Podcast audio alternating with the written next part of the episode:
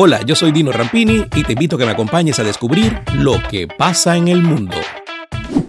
Durante la mayor parte de su vida, Mary McCarthy, una trabajadora de cocina en un hospital de Nueva Zelanda, vivió con un dolor en el lado derecho de su nariz, una molestia constante a la que se terminó acostumbrando.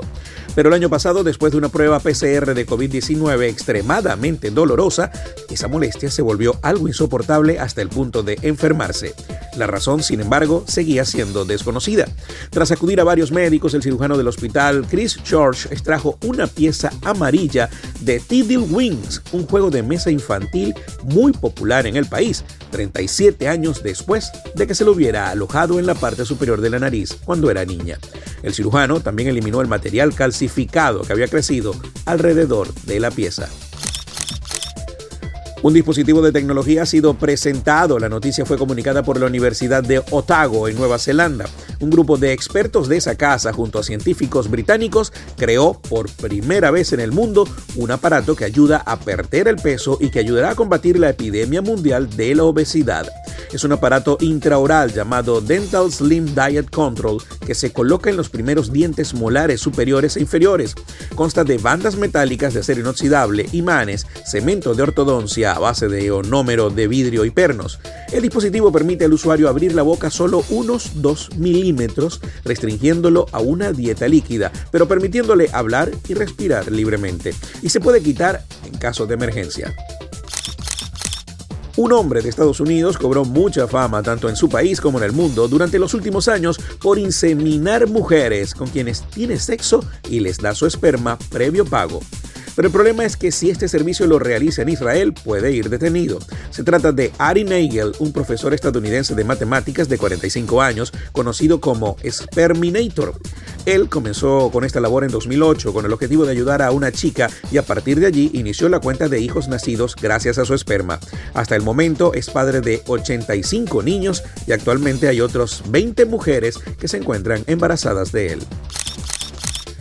Un equipo de investigadores encontró frente a la costa de Croacia los restos de un asentamiento del Neolítico. Gracias a imágenes satelitales se hizo el descubrimiento en la isla de Córcula. El hallazgo de los restos de 6.500 años de antigüedad fue posible cuando las imágenes del satélite detectaron elementos inusuales en una franja estrecha de tierra, mientras que la bajante de los niveles de agua permitió ver al descubierto el material. Al ver las imágenes, el arqueólogo Mate Perica, que lideró el grupo y es profesor de la Universidad de Sadar, dudó respecto de lo que se veía era natural o no. Entonces los investigadores se internaron en el mar y vieron muros de piedra de un asentamiento de al menos 4.500 años antes de Cristo. Estaba construido en un pequeño terreno, conectado por una franja estrecha a la franja principal. Párica afirmó que lo afortunado es que esta zona, a diferencia de la mayor parte del Mediterráneo, está a salvo de las grandes olas ya que muchas islas protegen la costa. Esto ayudó a preservar el sitio de la destrucción natural. La población de Rusia vive momentos de angustia y descontento en medio de un pico de contagios y muertes por una ola de contagios por coronavirus que golpea a gran parte de la población del país.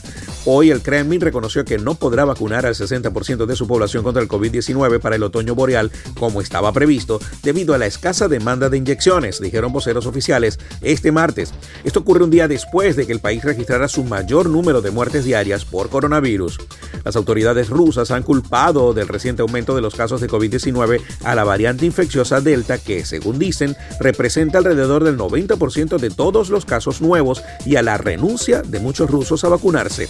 Es que al parecer la población rusa no cree en las promesas de inmunidad de la promocionada vacuna Sputnik. Hasta acá, las noticias. Esto fue Lo que pasa en el mundo. Lo que pasa en el mundo con Dino Rampini es presentado por Doima International, rodamientos automotrices e industriales, representantes de SKF en Venezuela. Uniformes Única, la fábrica de uniformes número uno de Venezuela. Over Di Blasio, expertos en viajes, más de 60 años lo avalan. Juguetón, para el niño de la casa y el que llevas por dentro.